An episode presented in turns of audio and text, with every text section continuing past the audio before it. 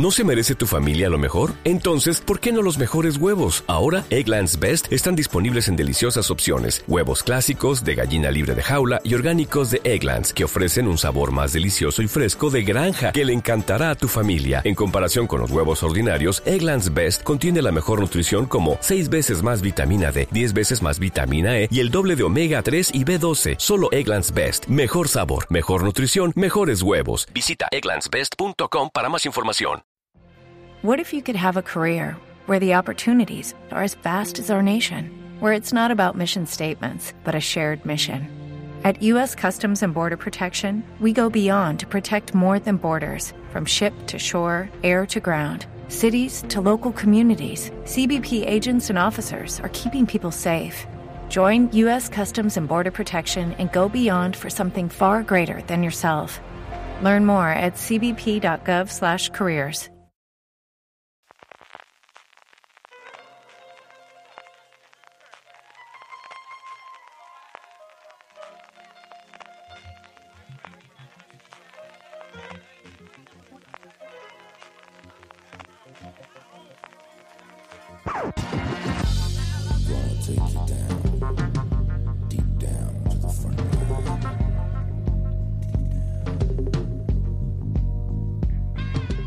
Hola a todos y todas, sed bienvenidos a Fuera de Series Review, el programa de Fuera de Series donde cada semana analizamos, comentamos y debatimos sobre nuestras series favoritas. Esta semana analizaremos la primera temporada de Bodyguard, la serie de la BBC, que bueno, no sabemos si será miniserie o tendrá segunda temporada, sobre eso hablaremos ahora más adelante. Y para comentar esta serie tengo conmigo a Alberto Rey. Hola Alberto, ¿cómo estás? Hola, ¿cómo estáis? Yo estoy estupendamente. Aprovecho mi pausa para comer refritolear por internet y hacer este podcast, así que a lo mejor estoy un poco disperso. ¿O no? Multitask, total. También tenemos a Marichu Olazábal. Hola Marichu. Yo café en mano, o sea que perfectamente y tranquilita. Bueno, yo conté, os tengo que decir, que más british, un poco más british, con, con, un té me he puesto para hablar de Bodyguard. Y bueno, como sabéis los escuchantes, haremos una primera parte sin spoilers, por si todavía no habéis visto la serie, hablando un poquito sobre qué va esta Bodyguard. Y después, tranquilos, os avisaremos, después de escuchar la sintonía de la serie, ya empezaremos a destriparla sin ningún tipo de miramiento y a comentar todas sus, sus tramas. Eh, bueno, esta serie es una serie original de BBC que además ha sido una verdadera obsesión en el Reino Unido con unas con unas cuotas de audiencia loquísimas de un 47,9% de cuota de pantalla. Eh, ¿qué, sabes, Alberto, un poco del fenómeno que fue en, en, en Estados Unidos, digo, en el Reino Unido? Pues es demostrar una vez más que, aunque estemos muy acostumbrados, sobre todo en España, que las series nos lleguen de montón para hacer maratones, que la cita semanal hay determinados productos que todavía, todavía la consiguen. Hmm. Sí, porque además tuvo en el último episodio esto de ir acumulando 10,4 millones de espectadores, que se dice pronto, ¿eh? Y que es una barbaridad, y que porque el, mercado televisivo eh, británico está mucho más fragmentado todavía que el español.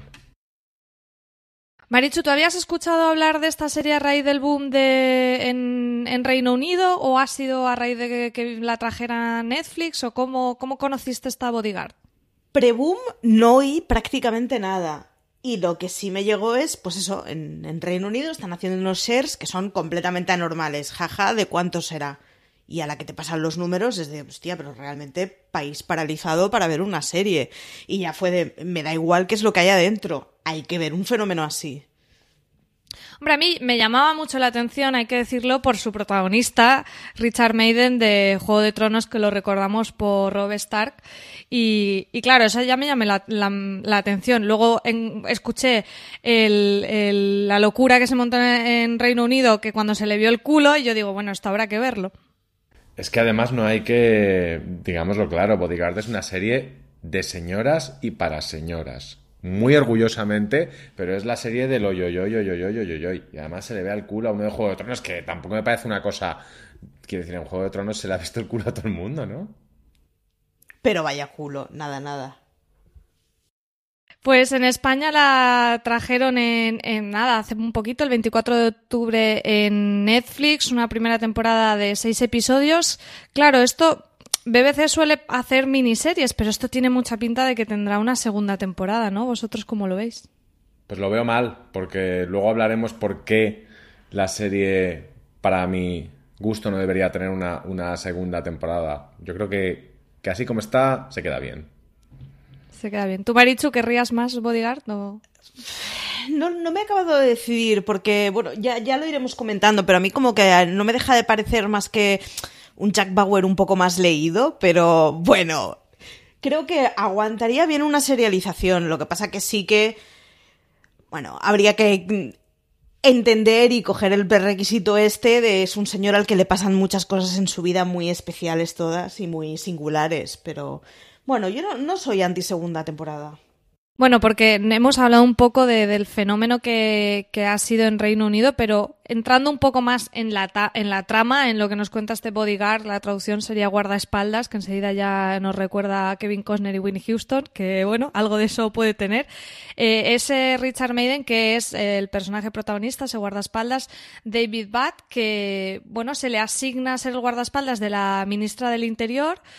Eh, del Reino Unido, que además está en un momento bastante delicado, en un momento político un poco complejo, porque intenta llevar a cabo unas políticas antiterroristas con mm, con bastante polémica por en medio, parte de la sociedad en contra y bueno, un poco ahí empieza el, el meollo de la cuestión.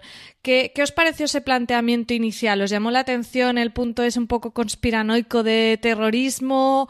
Mm, ¿Qué, qué es lo que os pareció ah, de entrada, sin entrar en spoilers, Alberto? A mí me pareció que por una vez ah, se habría tenido que hacer esto, esto que a veces nos quejamos que hacen con películas y series de ponerles un nombre, un nombre castellanizado. Yo habría titulado, porque Bodyguard suena eso al guardaespaldas, yo lo habría titulado Atentados y polvos, como dijo en su momento la gran Paloma Rando, y así sabríamos a lo que, a lo que atenernos. A mí una serie que se hubiera llamado Atentados y polvos, no necesito ni saber si ha hecho buena audiencia en, en Reino Unido, la voy a ver sí o sí. Claro, porque hay más atentados de lo que uno espera y también más polvos de lo que uno espera, ¿eh? Porque yo de verdad no, no esperaba mm, ver tanto de esto eh, en Bodyguard, no sé. Eh, quizá esperaba otra cosa, no una serie tan, sí, tan como decías Alberto, un, poco más señora de lo que al menos mm, al principio yo, yo esperaba. No sé si a Marichu te, te, pasó algo parecido o te dio lo que esperabas o te dio otras cosas que no esperabas pero te gustó también. ¿Cómo fue un poco tu experiencia? Es una mezcla muy extraña. Eh, a mí se me ocurría que el público perfecto es mi abuela, que era una mujer que sus, sus números unos en la vida era Steven Seagal y Jean-Claude Van Damme. O sea, ya con esta presentación. Pero sí que es un rollo muy extraño, porque tienes una primera escena que es adrenalina pura, que así de entrada es como la serie. muchísimo, sí. Y es la serie más machorra que te puedas echar delante. Y luego, pues efectivamente, vienen los polvos y los amores y es como, bueno, no sé, me están descolocando. No entiendo muy bien cuál es el público al que querían llegar. Ahora, a mí me han convencido completamente. Bueno, al final han llegado a muchísimo público, como estábamos diciendo, y eso, yo quizás siendo una serie que es que esperaba otra cosa, me parece que es muy disfrutable, que te lo pasas bomba viéndola. Quizá no sea la, la serie definitiva que veremos en las listas de lo mejor del año, pero, jolín, es que se ven nada. La primera temporada tiene solo seis episodios, yo me lo vi prácticamente en, una, de una sentada, me, faltaron un par, me vi cuatro y luego dos, y, es que desde luego si tiene algo es que es adictiva. Que lo que decías Alberto del oye, yo, yo, yo, ¿qué pasa? Pero ahí, estamos todos pegados a la pantalla. Pero es que es un oye, yo, yo, yo muy bien hecho. O sea, el, la parte sexual de la serie, luego si queréis, la parte íntima, la de la, de la relación entre los dos los dos protagonistas. Ya supongo que estamos haciendo un pequeño spoiler, pero come on. Eh, Está muy bien, es que está muy bien, es lo que está mejor contado de toda la serie, con muchísima diferencia, porque además no cae, no cae en machismos, no cae en reduccionismos, eh, utiliza los clichés a su favor, a mí es lo que, más, lo que más me gustó y además, yo no sé, a ver, espero no quedar aquí del casposo del, del podcast, pero a mí hacía mucho que una serie no me pongas esto entre, entre comillas, no me ponía cachondo, es decir, no me resultaba sexy de verdad o sea, y sexual de verdad, no, no, un, no un pegote.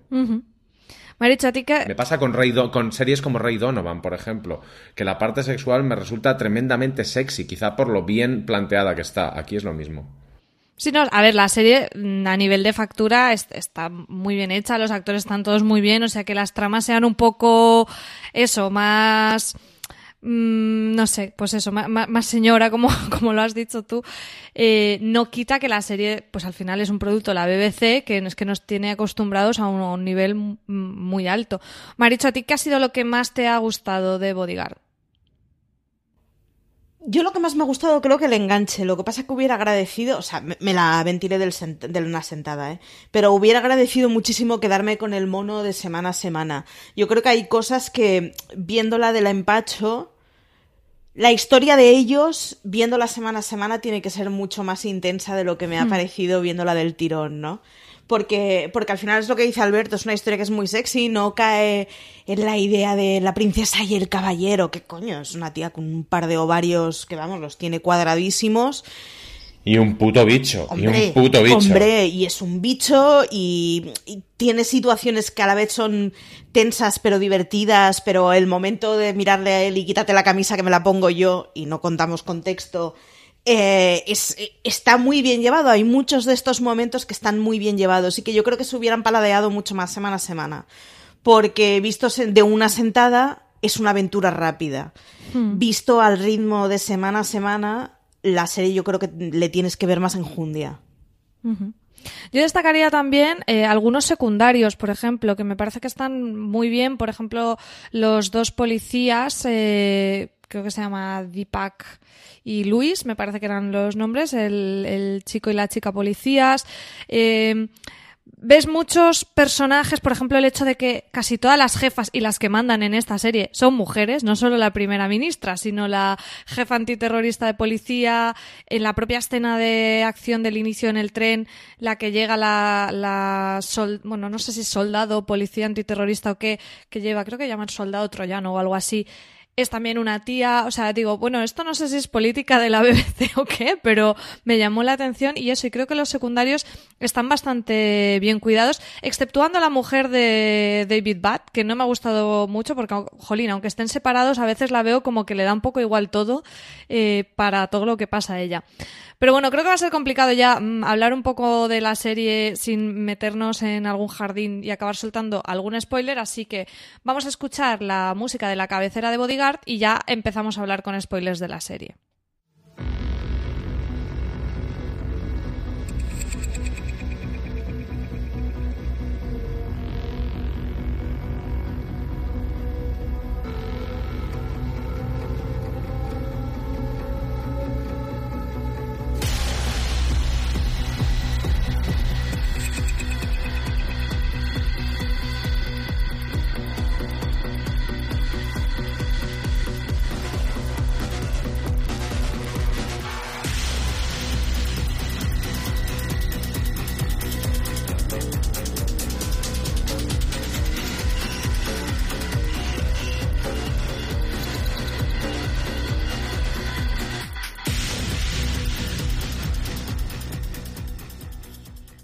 Bueno, pues empezamos con los spoilers y yo creo que eh, es mm, lógico que comencemos por el principio y es que qué principio tiene la, serie. O sea, yo de verdad lo puse un poco para ver mm, a ver qué tal esto y ya me tuve que quedar toda la escena inicial del atentado del tren me parece que está contado de una manera maravillosa y hacía tiempo que no sentía esa tensión tan bien construida en, esa escena del tren que, que ya comentabas tú también, Maricho, al inicio.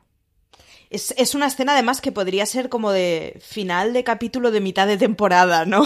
Entonces, claro, el arrancar el play en una serie y que lo primero que tenga sea esa adrenalina, ese, joder, es que te, claro, te atrapa completamente. O sea, si esos son los cinco primeros minutos, yo en ese sentido creo que juega un poco en su contra. Porque sí que arrancas con semejante platazo que hay un par de momentos que es como de, o sea, sí, pero quizás me había esperado otra, me había generado otras expectativas con el arranque, con el arranque que tenía. Pero vamos, sí. sí como que fuera a ser igual de trepidante toda la serie y no tiene no, momentos. Bueno, y que luego visto en frío, que es que si fuera igual de trepidante nos daría a todos un Harry al segundo capítulo. verdad. Alberto, ¿a ti qué te pareció? ¿Qué, qué, impresión te dio en esos primeros minutos la serie? Yo me tuve que tomar una pastilla. eh, Paré, me tomé mi pastilla. Yo soy. queridos espectadores, queridos oyentes, eh, bastante aficionado a los ansiolíticos de baja eficacia. Es un hobby. Eh, porque me ponían muy nervioso, porque eran nervios físicos, una cosa que a mí solo me había pasado últimamente con Homeland. Y Homeland eso lo ha hecho siempre Muy bien, de sí. maravilla. Lo que pasa es que lo que no ha hecho nunca es empezar. Que el principio, principio, con, aparte con todo, con los niños, con la gente, con esa pobre, con esa pobre señora del, del, Del tren. jefa del tren que dice pare, no pare, mm, no sé qué, abre las puertas diciendo, pero esto qué es? Es una escena alucinante que me voy a adelantar a, a un poco a los spoilers, que en el final intenta tener una escena paralela y no. Y ni de coña. No. Sí, e- es verdad que, que de los diferentes atentados o intentos de atentados que tenemos, yo me quedo con este del tirón, vamos, me parece la escena que está mejor construida y, que mejor ritmo tiene.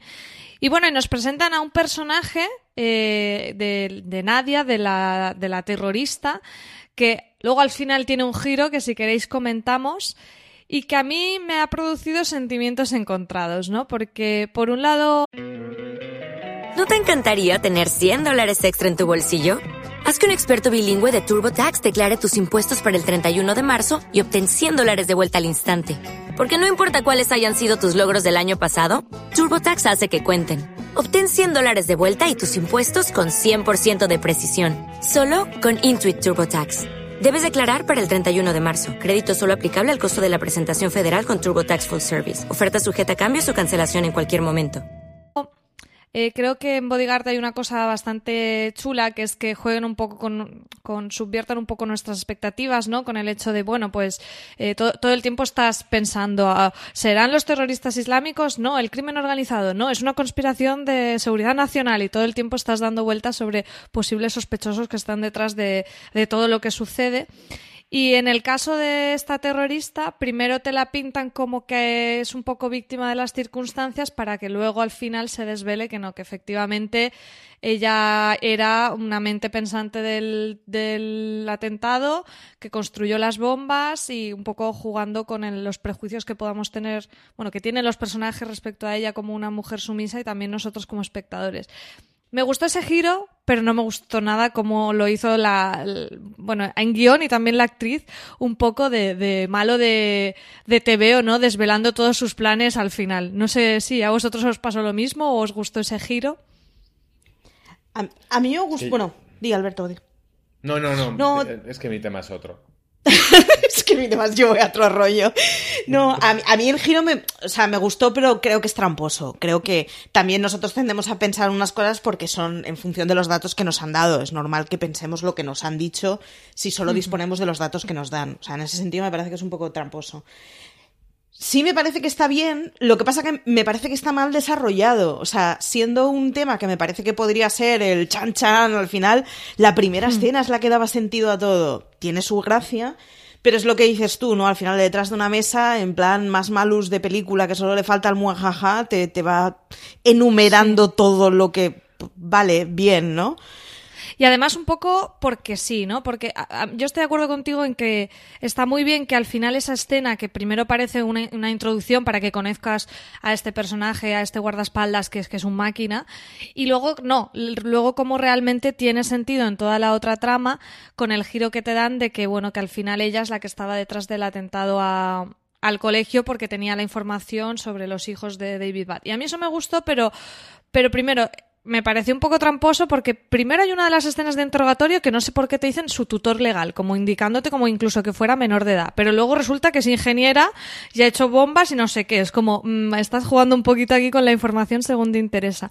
Y luego lo del, al momento de desvelarlo, puedo entender que tú, para regodearte, digas, pues sí, mira, he sido, soy yo, yo os, os he estado vacilando a todos, pero, jolín, si estás jugando a tener un perfil bajo, cuando todavía no...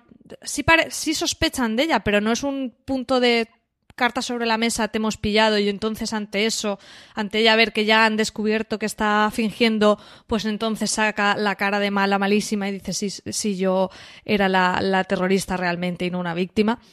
Pero me parece que está eso, un poco regulín contado. No sé, Alberto, tú qué ibas a comentar.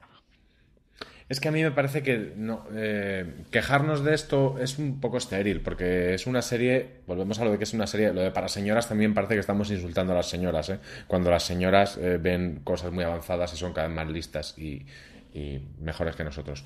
Pero es que ese, ese cliché, que es un cliché, la serie lo juega un poco a su favor también. De, es un poco. Ahí sí que el espectador sí que está esperando ese momento. Y hay muchos espectadores que ahí es cuando dicen, ¡ay, era la mala! O sea, que no intentan. que no quieren que, su que la serie sea tan sutil. Lo que pasa es que la serie, como ha sido muy sutil y muy compleja y está muy bien contada en otros aspectos, que ese sea tan básico y tan sota caballo rey y tampoco Homeland, por decirlo de alguna manera, porque en Homeland los terroristas generalmente son muy complejos, hasta el punto de que los comprendes muy bien. Y en cambio esta tú dices, ¿esta que quiere ser famosa? ¿Esta es una loca? ¿Esta es...? Porque mm, la sola explicación de, soy yihadista no, no, no, me... a mí no me, no me convencía. Y es verdad que la interpretación de ella es muy rara porque porque no tiene tampoco demasiado sentido que la hubieras eh, vestido de esa manera. O sea, es como si todo es muy convenient para que la historia tenga lugar. O sea, hay muchas cosas en, en Bodyguard que es esto porque es así, porque si no, no hay serie.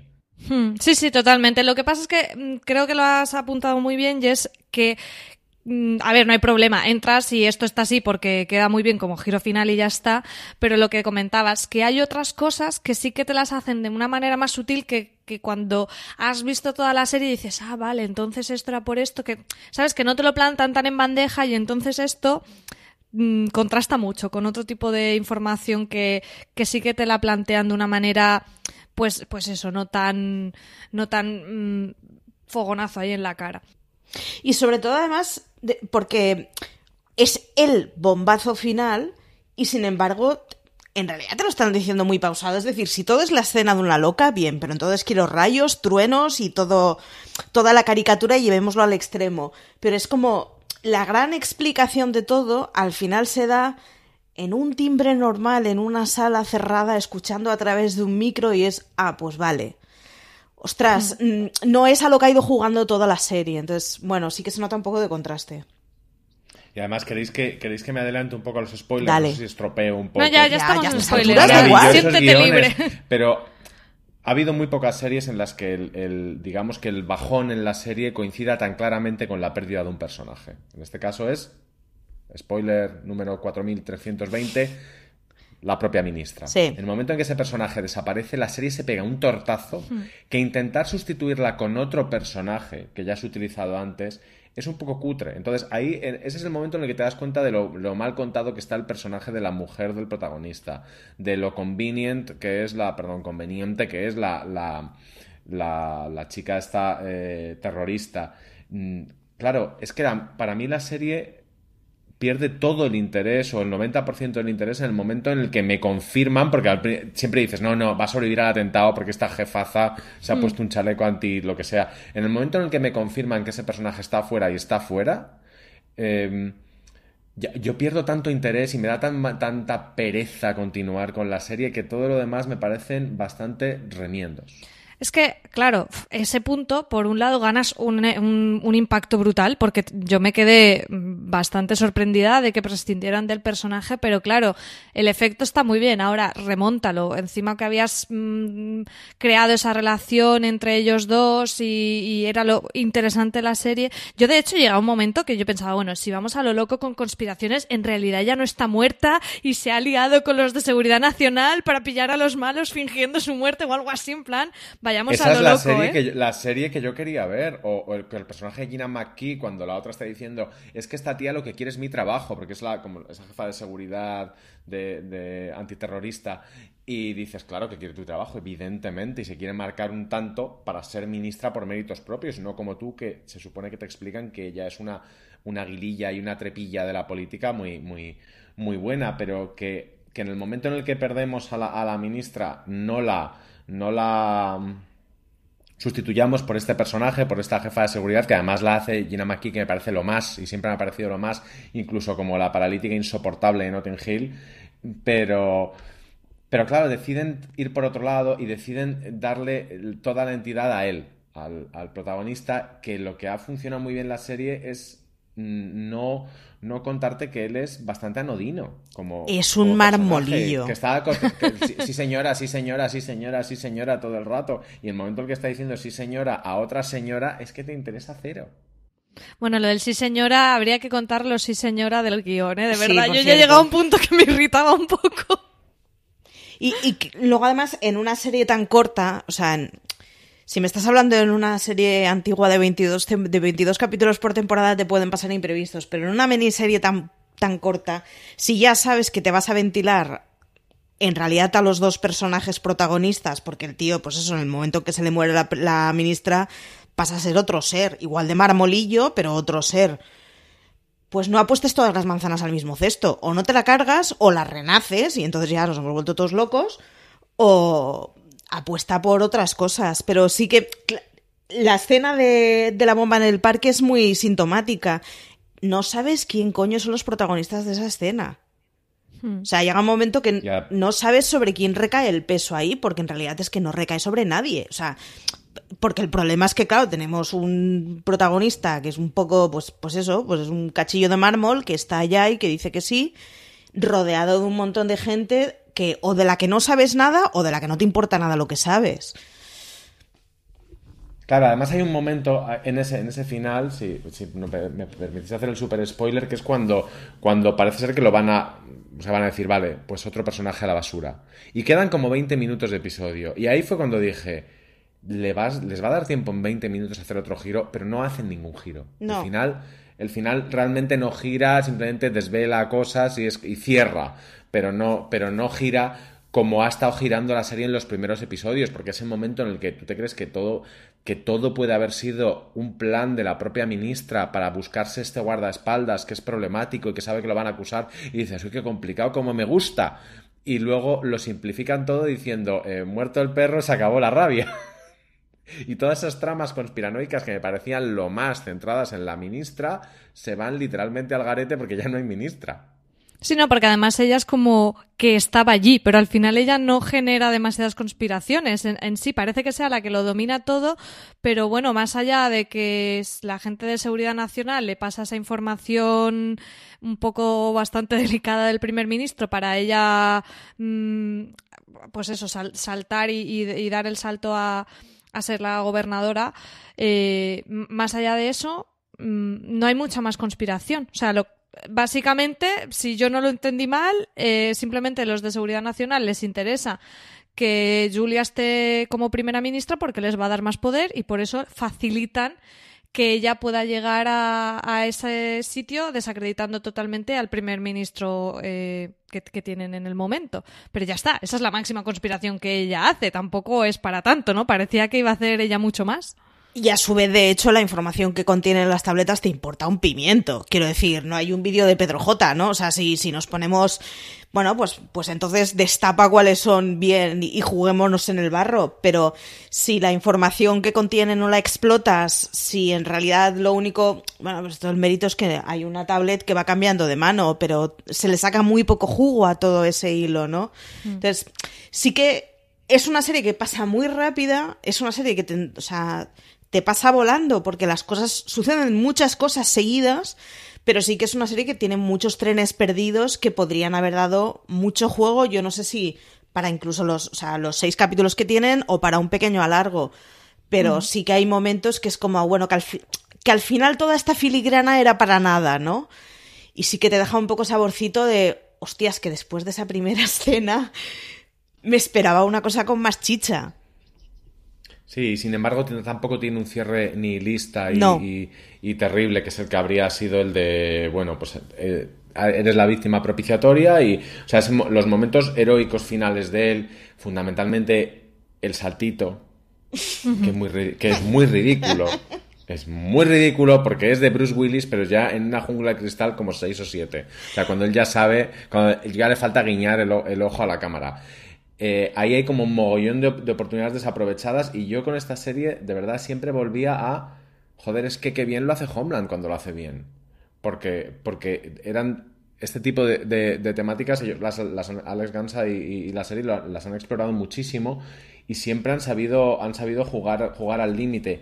Y aquí, claro, el, el, momento ese de pérdida del personaje, cuando, cuando, cuando no hay realmente consecuencias. O sea, la consecuencia de la muerte del ministro es que ha muerto el ministro. O sea, y no es. Y entonces eh, se desvela o tiene, un, o tiene un cómplice. El momento del maletín era muy ridículo. Lo de el, el, el, tipo de explosivo del, del, suelo, de la tarima y tal, es en plan, uy, por favor, qué cosa más ridícula. Pero hay cosas, tampoco vamos a poner la, la serie a caer de un burro porque nos la hemos metido en vena. Eh, hay cosas que siguen estando muy bien incluso, incluso en, ese final. O sea, el, dentro de lo que cabe, el, a mí el paseo me, volvió a ponerlo eh, muy nervioso por, las calles de Londres. Es verdad que luego se me cayó otra vez. Bueno, vamos a seguir hablando de conspiraciones, pero antes vamos a hacer una pequeña pausa para uno de nuestros patrocinadores de esta semana y complejos. Los agentes Maggie Bell y Omar Adom o a Zidane deben enfrentarse a amenazas de terrorismo, espionaje y crimen organizado que ponen en jaque la vida de la Gran Manzana y de todos los Estados Unidos. Una serie trepidante basada en las investigaciones y en el día a día de los agentes del FBI. La placa y la chaqueta prueban que estás entre los buenos. Han encontrado otra bomba. Y también deben recordarte que te enfrentas a los más malos. Por fin llega la serie que mejor muestra su trabajo. Están bien armados y listos para matar. El trabajo no para. FBI. Y yo tampoco. Estreno en TNT. No te pierdas el estreno de FBI el jueves 8 de noviembre a las 22.15 en TNT y disponible en vídeo bajo demanda justo después de la emisión. Bueno, retomando los atentados, hemos hablado bastante del primero. Eh, creo que nos hemos dejado, de momento no hemos comentado, el atentado de mm, hola, soy tu guardaespaldas, he empezado esta semana y ya te hacen un atentado a la primera de cambio, con el ex militar francotirador que resulta estar relacionado con, con Bad y, toda esta trama un poco extraña porque, claro, eh, aquel personaje empieza a comportarse de una manera un poco rara en el sentido de, bueno, ves, reconoces a este tipo que es el que ha hecho el atentado, pero te lo callas. O sea, entendemos que lo hace porque no quiere que le relacionen con él, él sabe que está mm, con estrés postraumático y demás, y no quieren como que indague más.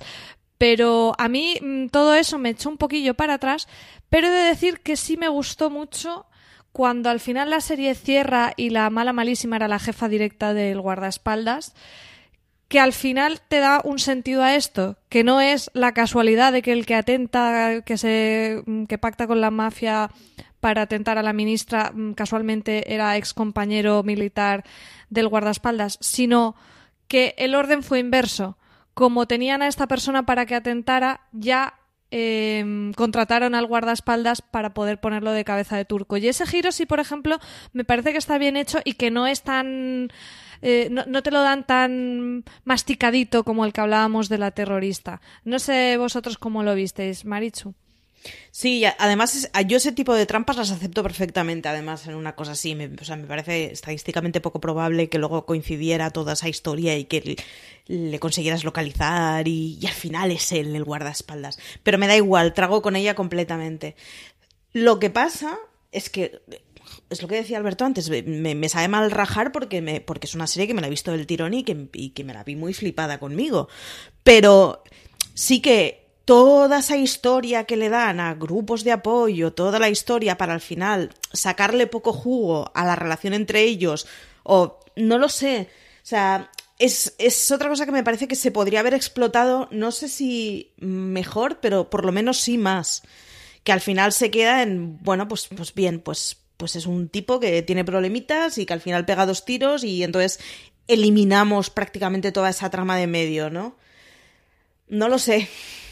Alberto, ¿a ti qué te parecieron los veteranos por la paz que hacen atentados? Muy, muy grande. Eso, eso me, a ver, eso me, me, parecía que estaba muy bien y que además los, eh, es una de las cosas que te engancha desde el principio. El primer, el, el, que, se nos ha olvidado también que la escena del, del, del, francotirador contra el coche está súper bien resuelta. o sea, la cantidad de sangre de ese tío al que le revientan la cabeza que dices, es que es, que es así. Y, ella, y ella echa un, pero una histérica detrás, lógicamente, y él diciendo lo tengo controlado y cuando se va del coche, ya que no, que no te vayas. Todo eso está súper, súper, súper bien. Pero ahí, que es cuando empieza, eh, no sabemos muy bien por qué, la, la, atracción entre ellos dos, porque yo sí que creo que, es una atracción de supervivencia, o sea, de, han estado juntos en el trauma y entonces se, se, huelen desde Es justo esa noche, además, cuando van al piso de ella.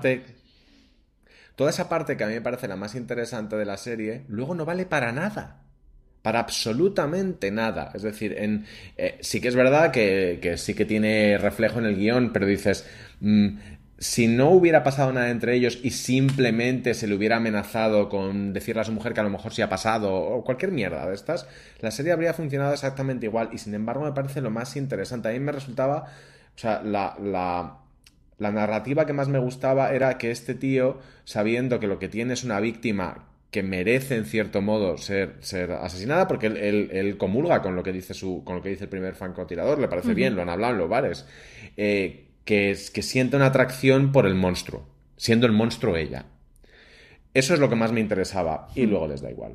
Sí, al principio esa relación entre ellos dos eh, está, está muy bien contada porque ves cómo él, eh, cuando le asignan ser el guardaespaldas de la ministra, busca información sobre ella, ve qué tipo de políticas eh, defiende, que ha ido votando en, las últimas votaciones parlamentarias, y realmente ves como ese, como dices tú, la atracción por el monstruo, porque realmente él eh, está totalmente en contra de las opiniones políticas de ella y, posiblemente más cercanas al, al excompañero militar que acaba atentando contra ella, pero a la vez como persona es como como política le repugna pero como persona le atrae y vive como esa dualidad que se ve sobre todo en los primeros episodios que, que sí que al final culmina tras vivir ese momento traumático en que ellos esa, es la, la primera vez que, que, se acuestan.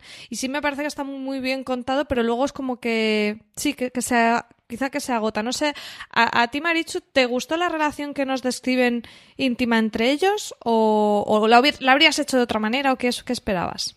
Mucho y a mí la verdad es que me gustó mucho. Me parece que encaja bien, me parece que se lleva muy bien la tensión, me parece que se explica muy bien el que es una relación completamente hormonal.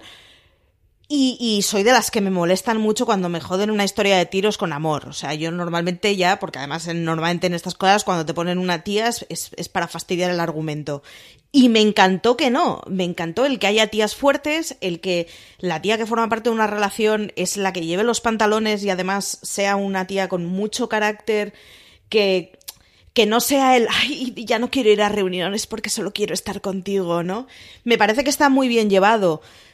Y me parece que está muy bien llevado además en una serie en donde el final es dramático. O sea, posiblemente si no se lo hubieran cargado no estaría diciendo esto y hubiera llegado un momento que se me hubiera agotado y me hubiera aburrido. Pero me parece que está bien traída. Luego del personaje de Julia hay algunos, mm, o sea, ves otros tipos de relaciones, tienes a ese ex marido por ahí que pincha y corta y poco, y luego también al compañero este, no sé si es un asesor o tal, como que la busca y la rechaza, ¿no? Que, tampoco tiene ningún argumento ni razón de ser ni nada. Son historias ahí como que te las sueltan, pero no se desarrollan mucho, igual que el personaje este del exmarido, ¿no? O sea, yo me quedé como diciendo, me, van a explicar más de todo esto, pero, pero no, no sé tú, Alberto, cómo lo viste. A mí me parece una estrategia de guion básica y técnica de, de, mostrarte de alguna manera sin ser, sin ser chabacano y sin caer en el polverjovenismo que la que elige es ella. y, que ella se está, y que ella se está tirando, porque esto es lo que está pasando, se está tirando al guardaespaldas que durante toda la relación sexual sigue sí señora, sí señora, sí señora, y recogiendo las pizzas, que ese momento a mí me dolió muchísimo. Es muy perdedorcillo. Orgullo de macho, pero me dolió mucho el recoger las cajas de pizza porque, chico, no, no viene de ahí. Pero yo creo que ahí es para mostrarte que ella elige, que por otro lado me parece muy bien que por una vez el, el... ¿Por qué se lo tira? Porque puede sea una mujer. Sí, de, hecho tienen una tiene un diálogo que le dice algo así como ahora no me vengas a fastidiar y seas uno de estos típicos que no puedes soportar que la que tenga más poder es, una, una, mujer es la mujer y me, sí me hizo gracia la creo que la relación entre ellos aunque yo de primeras me pasó un poco como a ti Marichu de decir ah, no o sea quería que hiciera una relación entre ellos pero no sexual o romántica o llámala como quieras ya va a venir el amor a jodernos la acción. Era un poco. Dio un poco de rabia, pero bueno, sí que es verdad que luego entiendes un poco mejor cuando ella muere. Eh, ya el estado de obsesión absoluto de, de Bat, por un lado, porque ha fracasado en su, en su labor básica, que era protegerla, y luego si encima tiene esa implicación personal, me parece que es lógico que, que hayan tirado por ahí. Eh, bueno, después sobre el tema todo este de la conspiración que hay con la gente de seguridad nacional, tenemos aquí al personaje este que me, da mucha grima, el Long Cross que está para arriba, para abajo, toda esa parte de, conspiración de que llegas a pensar que el propio gobierno ha sido el que ha estado detrás del atentado de la ministra. Eh, a mí me, me, me, muy adictivo. Alberto, ¿tú cómo, cómo lo viste? Ese personaje estaba muy bien porque además utiliza también un recurso de guion súper astuto que es le da un nombre que luego no es. Y dices, es tan sencillo como esto para liar bien el guion. Él le da un nombre que no es, de manera que luego cuando el otro repite el nombre sabe quién es quien lo, quien lo está buscando. A mí esas chorradas como de película de espionaje de los años 50 me dan mucho la vida. Quedan muy bien. También es verdad que, que esas escenas de como de los personajes oscuros eh, a veces me parecían sacadas de, de, iba a decir una mamarrachada como Counterpart. No, voy a decir solamente de una serie como Counterpart. Respect, respect. ahí perdía, pero creo que me entendéis, o sea, ahí perdía un poco lo que es la parte más funcionarial que a mí me interesa mucho, la de la del el poder al final es gente mandando informes y emails y puede ser muy emocionante. Ese tipo de personajes como Spectra un poco eh, me, echaban un poco para atrás, sobre todo porque me parecía que estábamos malgastando. La, la recuperan al final de una manera muy cutre a la jefa de él y a la jefa de seguridad. Me parecían personajes mucho más interesantes. Yo quería ver lo que les pasaba a esas dos. Esa que le dice, sí, sí, pero lárgate ya. Cuando el otro se queda como un pasmarote en la oficina un par de veces. Dice, sí, sí, ya he hablado todo lo que tengo que hablar contigo. Me interesan mucho más que sobre todo ese superior de la ministra, el, primer ministro, es verdad, el, que, es, o sea, es la persona con menos carisma. Bueno, además apenas ni sale en la serie. es un señor como blando y como es todo como qué pereza de tío.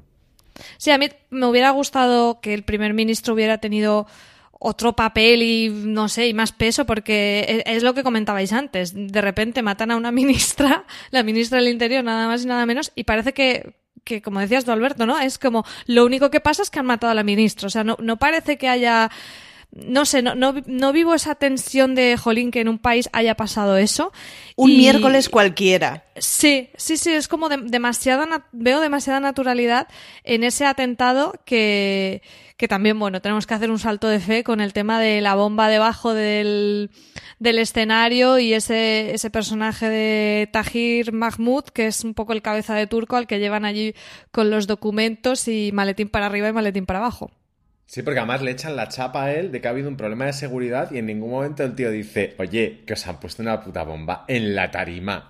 A mí, esa es, a mí eso es una parte que me pareció, pero surrealista. O sea, a ver, que no, estás hablando de una provincia, de un país pequeño, joder, que estás hablando del Reino Unido y resulta que efectivamente después de todo el, el control de seguridad consigues poner una puñetera bomba en el escenario y la culpa es del Mindundi ese. Joder, pues si toda la seguridad depende de un tío, estamos jodidísimos.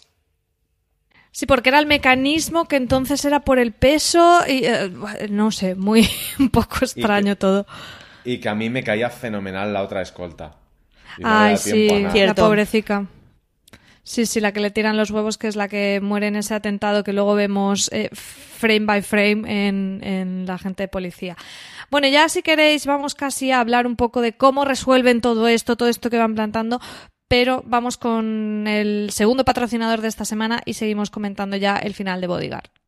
En 1607 los hombres colonizaron América.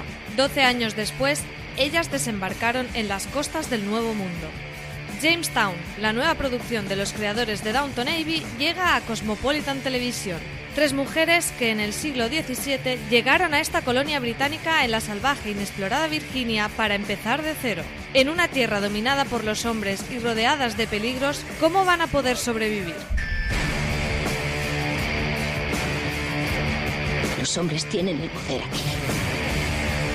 Si queremos ser libres, debemos poseer sus mentes, sus almas y sus pelotas. Jamestown. Estreno el martes 13 de noviembre en Cosmopolitan. No te pierdas esta nueva producción británica. Y recuerda que una vez emitidos, los episodios estarán disponibles para que los veas cuando quieras y donde quieras en los servicios de vídeo bajo demanda de tu operador. Estamos ya de vuelta y ya hemos ido apuntando un poco ese episodio final en el que, en el que tenemos recuperamos ese personaje de Chanel, que con ese nombre me parece maravilloso, asistenta despechada de la es ministra. Basura blanca, es basura blanca por muy rica que sea y la amo. Podría ser perfectamente una protagonista de Gossip Girl.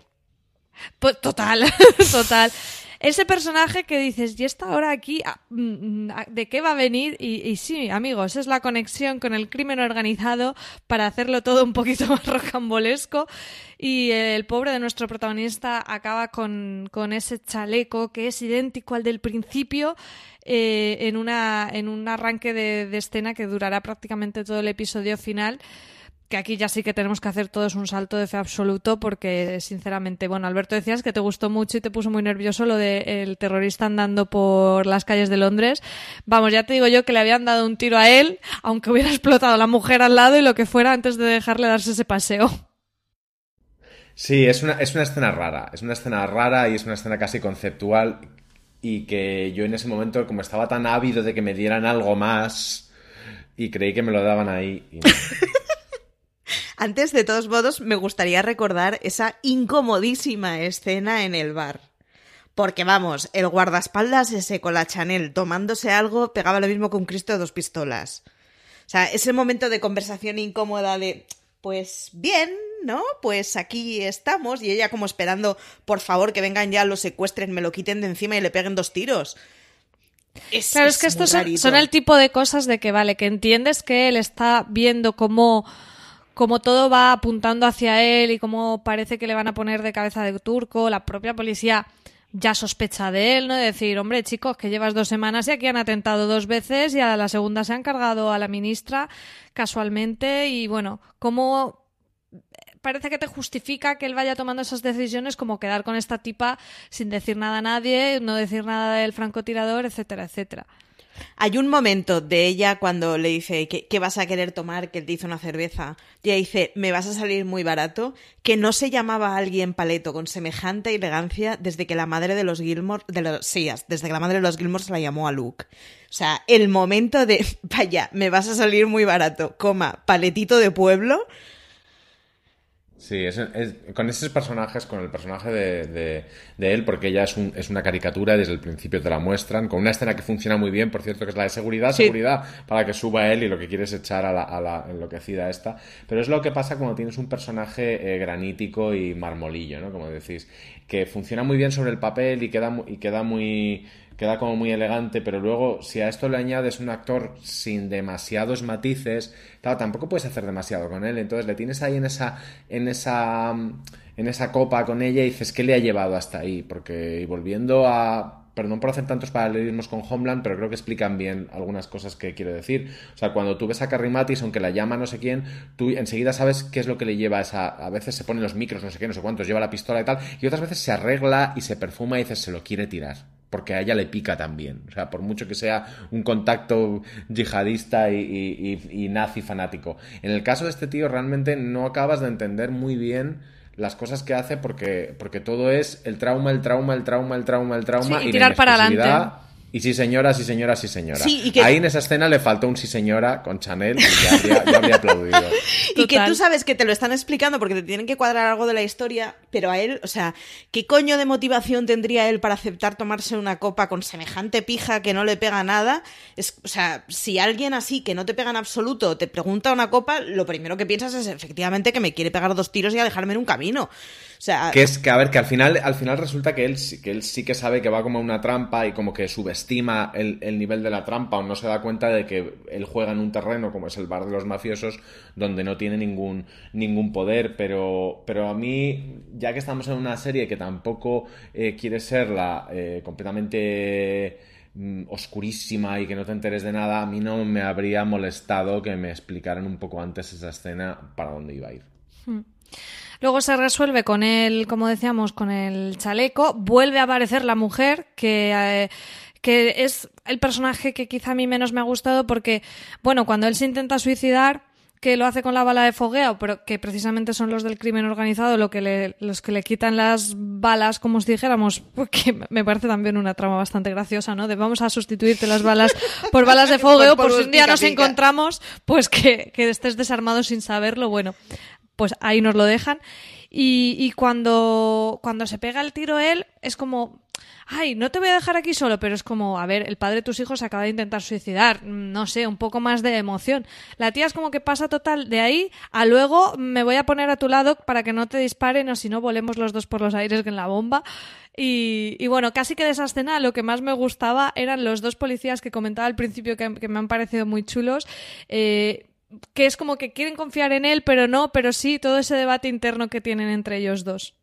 A, mí de toda la escena del parque, sin duda, con diferencia, lo que más me interesa es el papel del tío del poli teniendo dudas o no teniendo dudas. La, o sea, yo reconozco que estaba esperando que el, al marmolillo y a la mujer les dieran un salto con la dinamita, no lo puedo evitar. O sea, con diferencia, lo, lo que resulta más interesante es un tipo que al final no viene de ningún lado y no va a ningún lado porque no tiene ninguna relevancia en la trama prácticamente me parece que es oportunidad desperdiciada, pero claro, pero es que teniendo al marmolillo que tienes y a la mujer que tampoco sabes muy bien si es una bicha, si es una tipa que está intentando lo mejor mm, que puede en una situación con la que no llega. Eso, el rollo de, joder, un miércoles cualquiera en que tu exmarido se intenta volar la tapa de los sesos. Vale. Además, a mí me pasa una cosa con, con, las escenas de desactivación de explosivos. Vais a pensar que soy muy básico, porque además en la serie se hacen exactamente igual que en la vida real. Y es lo siguiente. Los robots de, des robots de desactivación sí. de explosivos no es podrían Wally. tener una apariencia un poco más digna sí. y no ser ese, carri ese carricoche. No podían parecerse un poco a Robocop, aunque solo se le ponemos una carcasa por fuera. Es Wally de plástico. Es un poco el carro del Carrefour, eh, con es una cosa como entrañable de... Eh, y sin embargo, la parte de la, de la desactivación, había una cosa... Eh, o sea, el momento de la cámara y tal, me pareció que estaba bien y que volvía a recuperar la tensión, la tensión del principio. Pero sí, luego, sí, insisto, sí. el saltito, el saltito, el de saltito la tapia. Es mortal. Mira, no. Lo que pasa es que la desactivación de la bomba, a mí también me hizo mucha gracia que va este experto en explosivos que, que, que está muy simpático que le dice el eh, ¿estás feliz con esta decisión? Le dice el policía, dice, hombre, feliz tampoco, ¿sabes? Que me la voy a jugar a ir a desactivar la bomba. Y primero empieza a darle instrucciones con la cámara, pero ya después el otro va solo, que dices, es que mira que es máquina que sabe hasta desactivar el bombas y dice, voy a cortar el cable rojo. Y el, y el experto en explosivos se queda callado, que dices, ya tú mismo, tú te lo sabes todo, porque este, pues, es muy apañado, este guardaespaldas. Pero ah, sí, pero el yo, saltito... yo se me lo trago la, perfectamente, si ¿eh? explotar, pero si la bomba llega a explotar no hay serie. Es que a mí esas cosas de, de, de guion en el, que, en el que a mí me interesa que cualquiera de las opciones que puedan ocurrir me lleve a algo. Pero dices que si la bomba explota no hay serie, porque ya me han dicho que no es esa serie. O sea, que no es una serie nihilista, que no es, que no es Haneke, que, que ya te han contado. Y, y, y, la mujer, en plan, yo te creo, y poniéndose al lado, y dices, a ver, una cosa es que tú, te, tú le creas, y otra cosa es que, te, o sea, te pones al lado y tú le crees, y probablemente haya herramientas en, en, en el protocolo de seguridad del Estado para decir, pues venga, ella es cómplice, nos los cargamos a los dos. Claro, y, y tan panchos. Hay cosas. Pero es Pretty Woman. Eso sí. A mí sí me gustó, si queréis, ya un poco cuando se va cerrando la trama y vemos que, al final todo era mucho más sencillo, que simplemente es eh, el crimen organizado está en contra de esta ministra porque sus políticas, que tienen una intención de lucha contra el terrorismo, al final lo que van a hacer es dar más poder a seguridad nacional, que al final son como los espías, ¿no? Entiendo un poco. El MI, siempre se dudo si es el 5 o el 6, creo que es el 5. 5 el MI5, ¿no? En asuntos eh, internos del país. Y claro, si es eh, un tema de espías, pues el crimen organizado no lo tiene tan fácil para sobornar a funcionarios y así eh, salirse con la suya. Y es todo como muy básico. Pero me gusta, me gusta que le den esa vuelta de decir, bueno, estáis todos poniendo el foco en el terrorismo islámico y luego hay una agenda aparte de que, que, que ni la oléis. Aunque luego es como que, pero un poquito de terrorismo sí que hay también, ¿eh? Ah, no, de todos modos, a mí el, que la explicación sea que es que nos va a salir más caro comprar a la gente me parece maravilloso, me parece tan primitivo y tan que, la compro perfectamente. Aunque yo reconozco que a mí las conspiraciones gubernamentales me, me ponen mucho más y me hubiera gustado mucho más, pero me parece que el que la explicación sea sencilla es lo que hace el que al final el tipo es un puñetero Jack Bauer, que lo arregla todo, que sabe todo, que lo mismo te deshace una bomba, que te se liga a la ministra, y me parece que es lo que hace que sea más factible que eso pueda ser una serialización y que pueda tener más temporadas. Que la explicación sea tan primitiva como es que aquí lo que hacemos es comprar personas y como cambiéis la ley nos va a salir más caro y se trata de pasta, a mí ya me satisface. Pero por otro lado, pensar en una segunda temporada, yo, imaginad, o sea, yo es el último personaje que quiero que sea protagonista de la segunda temporada, es el que lo ha sido de la primera. Prácticamente cualquiera de los demás me interesan más. Me. Evidentemente la muerta me interesa más que nadie, incluso Chanel me interesa más. Ya, que igual si en la primera temporada de la segunda, o sea, si en la primera escena de la segunda temporada explota el, el, el joder, la bomba, tampoco pasaría nada, ya. Yo creo que le van a dar una, una segunda temporada porque tiene ese, esa despedida, ¿no? De no sabemos si vamos a darte una medalla o, o a echarte, ¿no? Es que es muy, muy americano eso en realidad.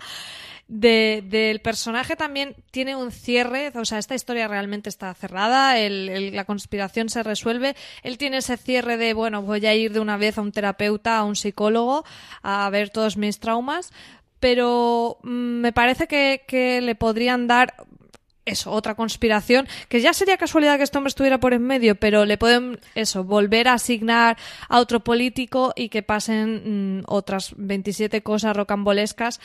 Mm, no lo sé, la verdad que con el éxito que, que ha sido, no me extrañaría lo más Es mínimo. difícil decir que no a eso. Claro. Es como que está cerrada, pero que una puertecita abierta sí que dejan. En mi cabeza, además, como la escena del coche no existe directamente, o sea, yo ese final feliz de toda la Happy familia en coche, total. nos va- joder, nos vamos a pasar el domingo en el campito.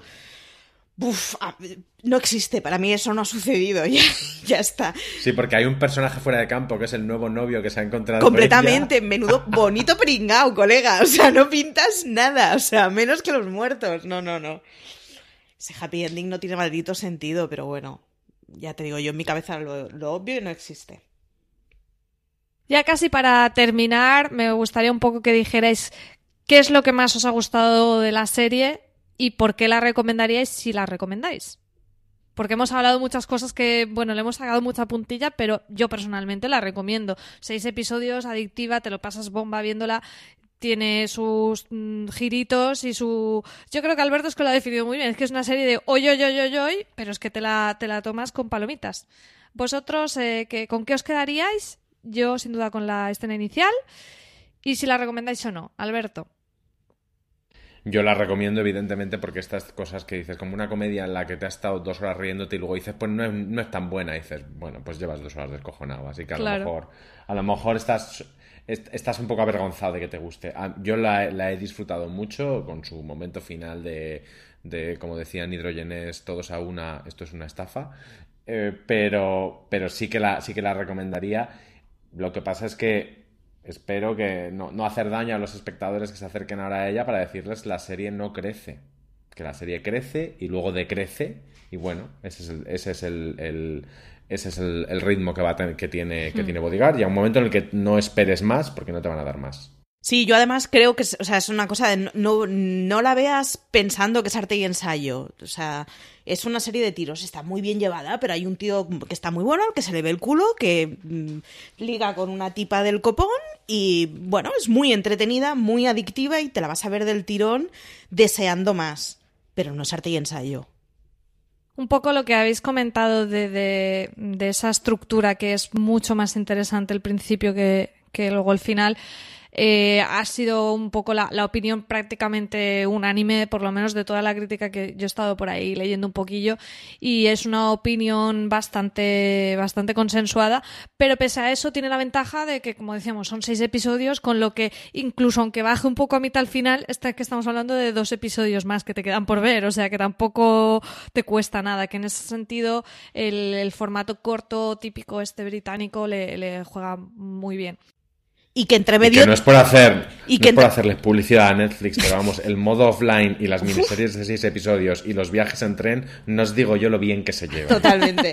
Y que, que, entre medio tienes escenas maravillosas como la del tiroteo contra la. O sea, el atentado contra la tipa y el tiroteo desde la azotea. O sea, tienes escenones entre medio que están muy bien, sí. que la hacen muy interesante y que no haces que sea simplemente una buena primera escena.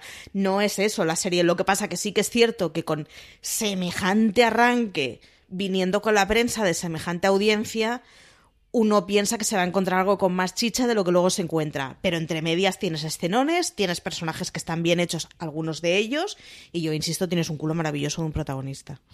Y un guion, y un guion que tiene momentos de maestría, aunque esto va a sonar barato, como ese momento, como ya todo el mundo que nos escucha ha visto la serie, en el que la ministra se mete las manos en las bragas y con eso se solucionan 25 minutos de seducción y charla absurda. Efectivamente. Para llevar al mismo sitio y no es en absoluto chabacano, es una escena muy bonita, muy realista y que es lo más cerca que ha estado la televisión últimamente de mostrar seducción salvaje sin ser una guarrada. Efectivamente. Bueno, pues ya para terminar, simplemente a los oyentes les recomendamos que echen un vistazo a la crítica precisamente de Bodyguard que ha hecho Juan Galonce en Fuera de Series. También tenéis un artículo de Marina Such explicando lo que hablábamos al principio de ese fenómeno que ha sido en Reino Unido con las cuotas de pantalla loquísimas que, que ha tenido la serie.